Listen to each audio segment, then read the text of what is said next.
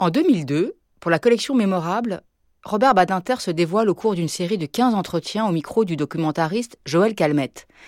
Une occasion de suivre l'incomparable parcours d'un humaniste, grand avocat d'assises, juriste, homme politique de conviction et d'action, une série réalisée par Pierrette Perronneau.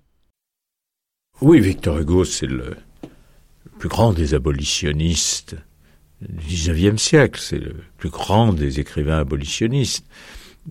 Parce que chez lui, c'est une conviction et un combat qui s'inscrivent tout au long d'une si longue vie. Euh, il y a là une, sorte d'unité de conviction et de lutte euh, très remarquable.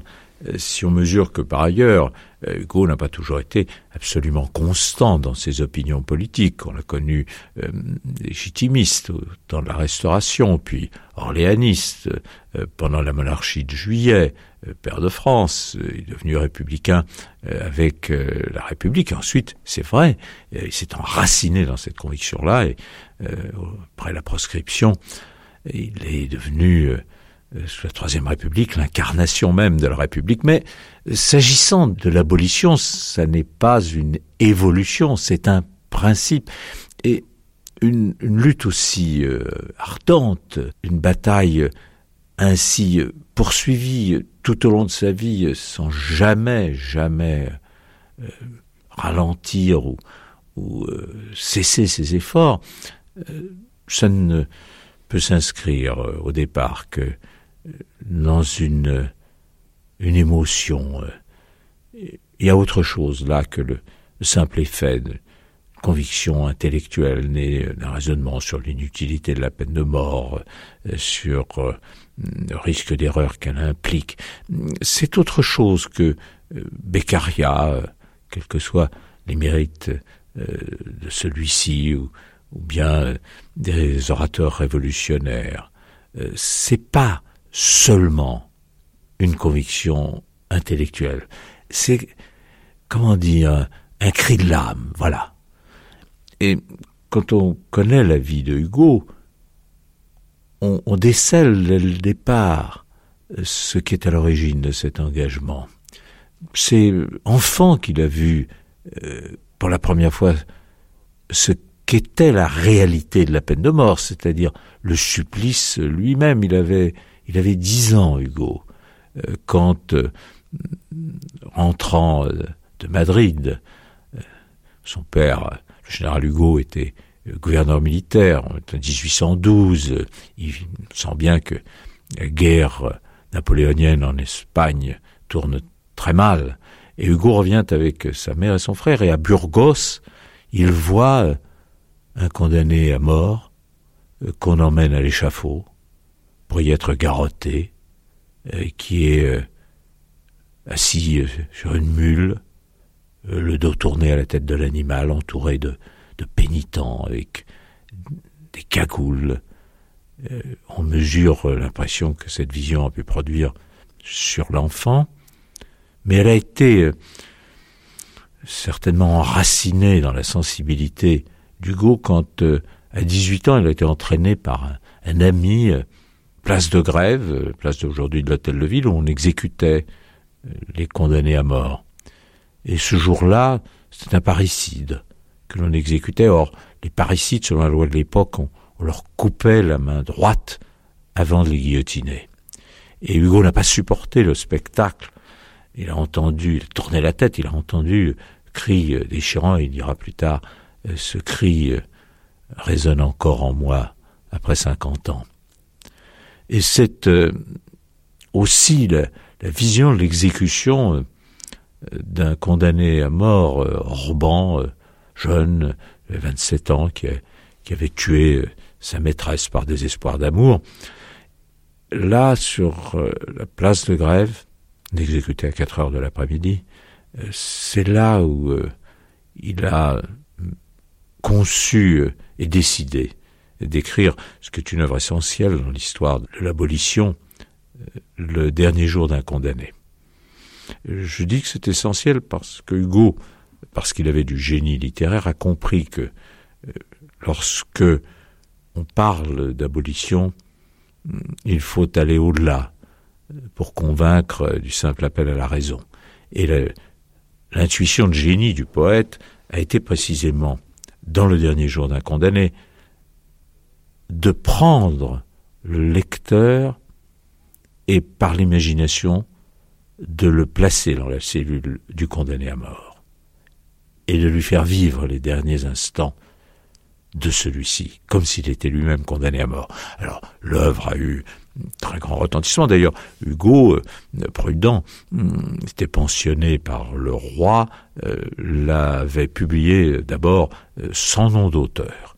Puis le succès venu, à ce moment-là, il a revendiqué bien sûr son livre comme sien, et il a écrit une préface dans laquelle il dit c'est plaidoyer pour l'abolition, contre la peine de mort, et dans laquelle il exprime toutes les raisons qui sont les siennes d'abolir. Mais, encore une fois, c'est moins important que cet imaginaire dans lequel il entraîne le lecteur et où celui-ci attend le moment où il va monter à la guillotine. Et on retrouve la, même intensité euh, très peu de temps après euh, dans, Claude Gueux, euh, cette histoire qui annonce les misérables, mi-récit, euh, mi-roman, euh, d'un condamné à des peines criminelles qui est à Clairvaux. Euh, ouvrier illettré qui vit avec sa concubine dans une soupente, qui perd son travail, qui n'a plus de quoi nourrir son enfant, qui vole, enfin c'est déjà Jean Valjean, et qui est condamné, envoyé à Clairvaux, et là, il partage ce médiocre repas avec un jeune homme, et euh, naît entre eux une grande amitié. On pourrait penser aujourd'hui que c'est en réalité une grande histoire d'amour homosexuel. Mais enfin, là, cette euh, description par euh, Hugo du bagne de Clairvaux et de la, cassure qui se fait chez Claude Gueux parce que on le sépare de ce jeune homme et il décide de tuer le directeur de l'atelier, il le tuera d'ailleurs, après en avoir délibéré avec ses compagnons de dortoir à Clairvaux, et il sera condamné à mort en euh, un quart d'heure de délibération. Et ça avait beaucoup frappé Hugo, et il a publié ce récit-là, euh, Claude Gueux, dans lequel on trouve déjà euh, toute la, vision qui emporte Hugo dans Les Misérables, avec aussi la description de la chaîne laquelle on rive les condamnés aux galères, ce n'est pas seulement la lutte pour l'abolition de la peine de mort euh, que mène Hugo avec tant de passion, c'est contre toutes les formes de ce qu'il appelle les barbaries judiciaires euh, que Hugo s'élève. Euh, c'est vrai, alors là, marque profondément son œuvre, c'est vrai d'abord en ce qui concerne le bagne. On retrouve dans l'œuvre Hugo une espèce de, d'obsession euh, du, départ des, bagnards vers euh, euh, Toulon, vers Brest. on retrouve la dénonciation de terribles cérémonies en même temps, on pourrait dire exhibition des, des galériens, des forçats que l'on rive à la chaîne ils seront tenus tout au long de leur lente descente vers le bagne de Toulon euh, par des anneaux qui sont rivés autour de leur cou et placés sur des charrettes défilant euh, à travers euh, les rues de Paris, ensuite le long des routes de France, partout insultés, partout répondant eux-mêmes à ceux euh, qui les apostrophe euh, par des insultes, une vision que Hugo a toujours qualifiée de démoniaque et qui il a été euh, à plusieurs reprises lui-même constaté dans la cour de la prison. La description revient dans le dernier jour d'un condamné, on le retrouve aussi dans Les Misérables. Et bien sûr, il y a la dénonciation contre ce qui constituait en soi aussi un supplice et une ignominie qui s'ajoutaient au bagne lui-même. Et puis euh, c'est le régime euh, des prisons que Hugo a dénoncé. Euh, au moment du grand débat sur le projet de réforme pénitentiaire, nous sommes fertiles en projet s'agissant de réforme pénitentiaire en France, plus que de réforme. S'agissant de la grande discussion qui a eu lieu devant la Chambre des Pairs en 1847, c'est intervenu les meilleurs orateurs du temps, euh, Tocqueville, Beaumont, euh, Lucas interviennent, Hugo avait préparé un projet de discours qu'il n'a pas prononcé. La révolution de 1848 était intervenue avant le terme de ce débat sur la réforme pénitentiaire. Et là, il y a inscrit une, dénonciation, un cri du cœur en ce qui concerne l'infamie euh, du régime carcéral de l'époque. C'est un texte superbe. Messieurs, tirer le peuple des affreuses vieilles prisons, écoles de vice, ateliers de crime, dans lesquels, vous le savez maintenant par les révélations de Clairvaux, le froid et la faim sont employés comme moyens de répression et comme auxiliaires de geôlier, dans lesquels la discipline, maintenue avec une abominable férocité, va jusqu'au rétablissement de la torture, dans lesquels la mortalité, grâce à de hideux abus, est de 1 sur 11 et quelquefois de 1 sur 7. Ce qui était, je le marque au passage, le taux de mortalité euh, dans les camps de concentration euh, nazis avant 1939.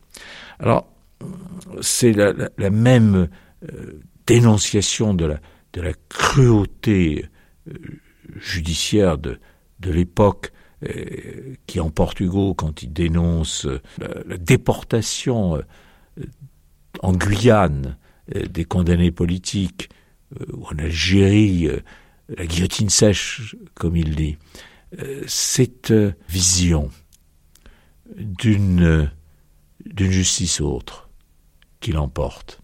Alors, c'est souvent naïf dans l'expression, c'est toujours euh, le même rêve lancinant d'une république rayonnante où euh, les prisons se ferment et les écoles s'ouvrent, euh, où c'est l'enseignement qui permettra d'en terminer avec le crime et la délinquance. Mais à travers tout ce qui aujourd'hui révèle les caractères d'une sorte d'ingénuité il y a cette, cette dimension si rare de générosité humaine. Et chez Hugo, si remarquable parce que c'est un des rares hommes, rares hommes et surtout euh, un des rares hommes dans le monde euh, politique ou public, dont on dirait que le cœur euh, s'élargit à mesure qu'il avance en âge.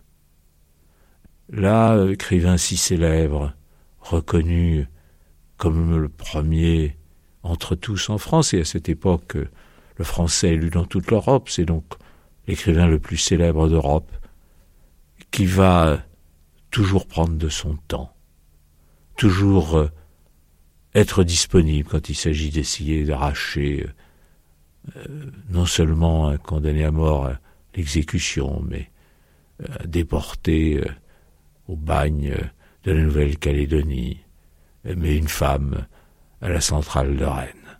C'est cette générosité qui ne désarme pas, qui au contraire se renforce avec le temps et qui fait qu'on a l'impression d'un cœur plus généreux, plus plus plus plus brûlant, d'amour et de tendresse pour tous ceux que, après tout, euh, il a si bien appelés les misérables.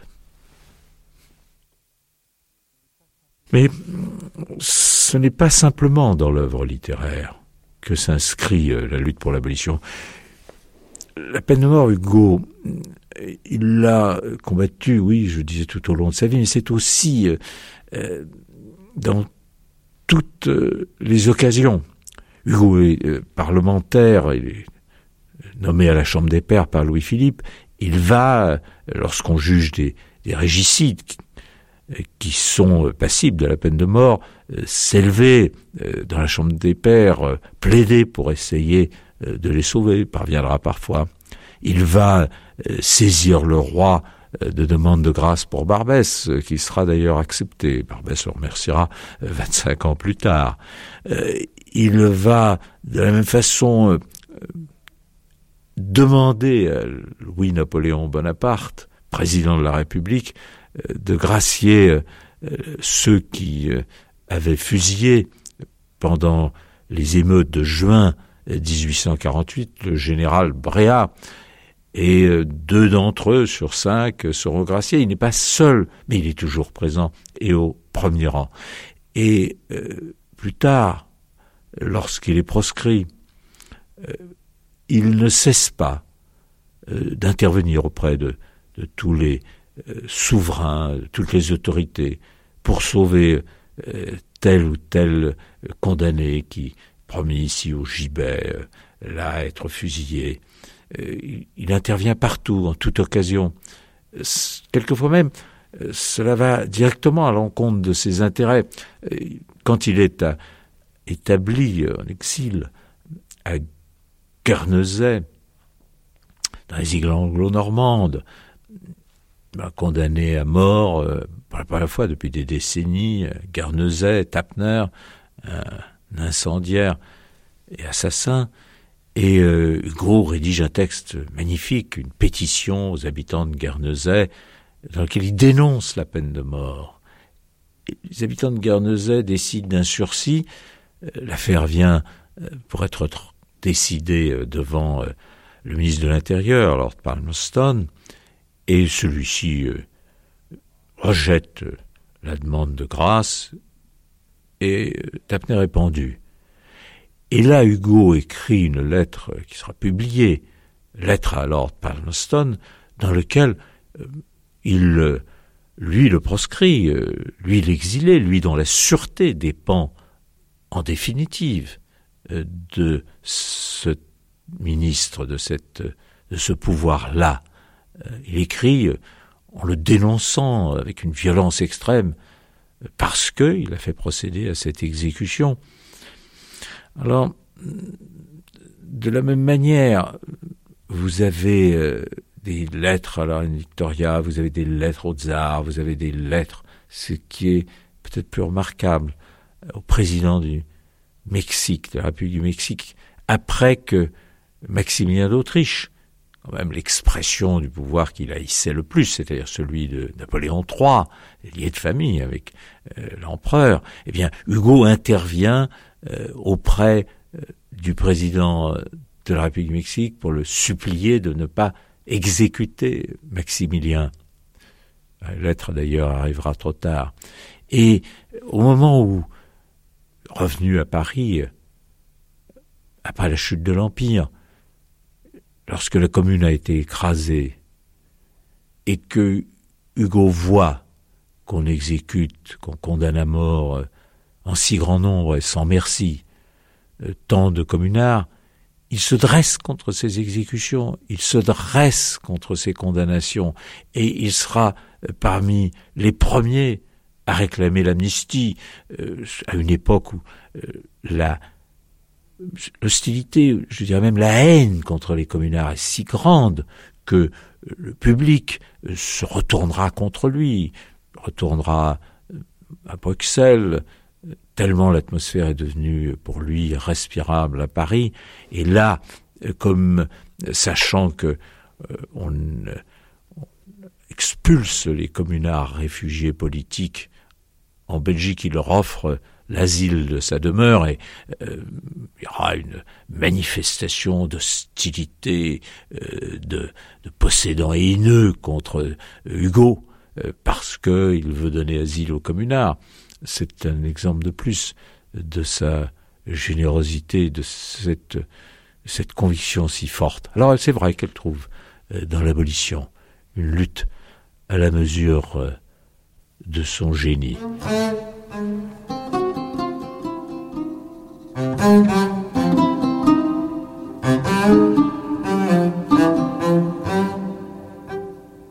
Hugo a d'ailleurs eu euh, l'occasion, au-delà de son activité de législateur ou des mondes de grâce, pendant euh, la Seconde République, de plaider contre la peine de mort. Et quand je dis plaider, je veux dire euh, dans l'enceinte de la cour d'assises. C'est maître Victor Hugo. Parce que son fils, Charles, avait été poursuivi pour avoir publié dans le journal L'événement, journal qui avait été créé par Victor Hugo lui-même, journal très engagé dans le combat républicain, très à gauche à l'époque, euh, Charles avait écrit un article relatant euh, les conditions horribles d'une exécution à Poitiers. Et euh, il avait dénoncé la peine de mort comme son père, et on l'avait poursuivi pour avoir manqué au respect dû à la loi. Singulière conception de la liberté de la presse. Et comme le voulait la procédure de l'époque, c'était en cour d'assises euh, que ceux qui avaient manqué aux dispositions de la loi sur la presse étaient traduits. Voilà donc euh, Charles Hugo cité devant la cour d'assises. Alors il avait euh, choisi un avocat qui était grand républicain, grand combattant des février 1848, euh, euh, Crémieux, ministre de la Justice gouvernement provisoire, grand ami des Hugo. Et puis, comme c'était possible à cette époque, les accusés en cour d'assises pouvaient aussi être défendus par un parent ou un proche. Et évidemment, Charles Hugo avait demandé à son père de le défendre, ou peut-être euh, l'inverse, c'est Victor Hugo qui avait fait savoir à son fils qu'il le défendrait parce que c'était l'occasion unique ainsi de plaider contre la peine de mort, la même où si souvent était tombée euh, la sentence de mort. Alors, le jour venu, c'était en juin 1851, euh, la foule précipitait dans la salle de la cour d'assises pour écouter Hugo plaidant contre la peine de mort. Les avocats, euh, récits dans la presse de l'époque, euh, les avocats euh, franchissant les banquettes, bousculant les dames, le président cramponné à sa sonnette, enfin, une scène de théâtre judiciaire, s'il en fut. Et puis, les spectateurs, enfin, les, les personnes, on peut le dire, n'ont certainement pas été déçus, car Hugo a été à, la mesure de ce qu'on attendait de lui. Euh, sa, plaidoirie qui était entièrement écrite et donc qui a été publiée euh, dans l'événement d'ailleurs, euh, plaidoirie avec tous les, rhétoriques flamboyantes de l'époque. je, j'en citais un extrait saisissant. Ces pénalités qui trempent leurs doigts dans le sang humain pour dénier ce commandement tu ne tueras pas ces pénalités impies qui font douter de l'humanité quand elle frappe le coupable et qui font douter de Dieu quand elle frappe l'innocent.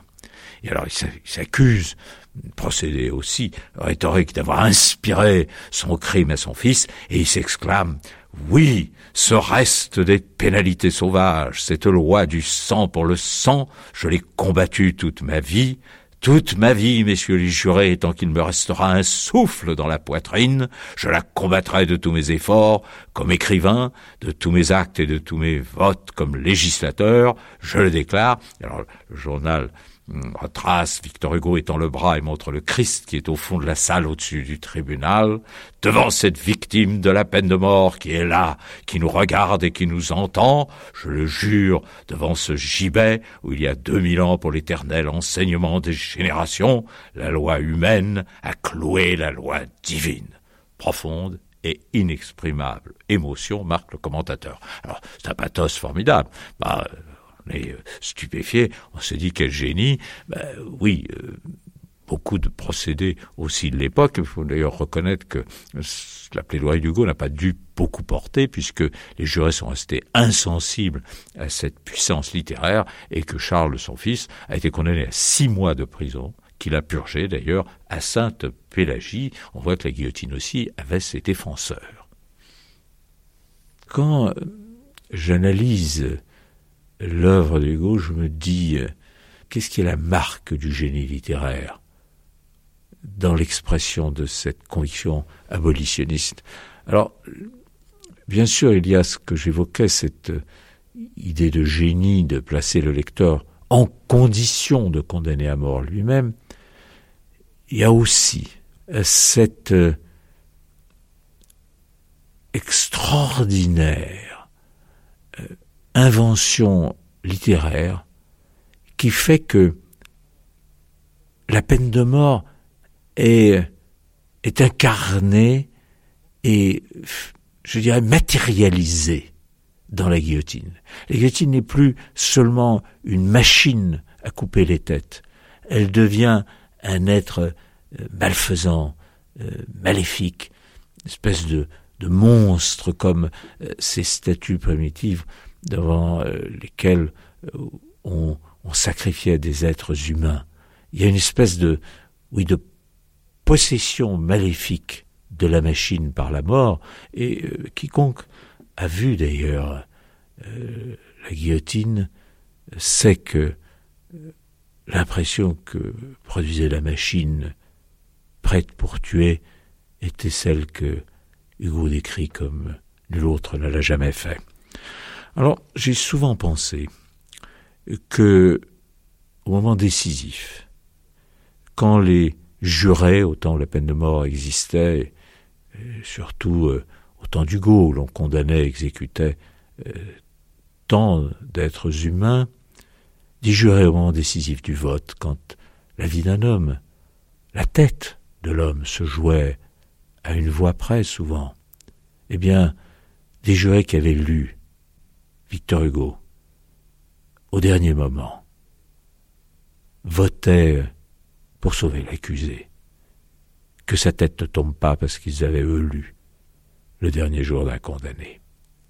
Et à cet égard, je pense que Hugo a été euh, non seulement un grand abolitionniste, mais certainement un de ceux qui ont euh, le plus sauvé euh, des accusés, des accusés qui allaient périr sur l'échafaud. Donc on lui doit, l'abolitionniste, une reconnaissance, euh, je dirais, qui est égale, peut-être même plus grande encore que l'admiration qu'on doit vouer à son génie littéraire.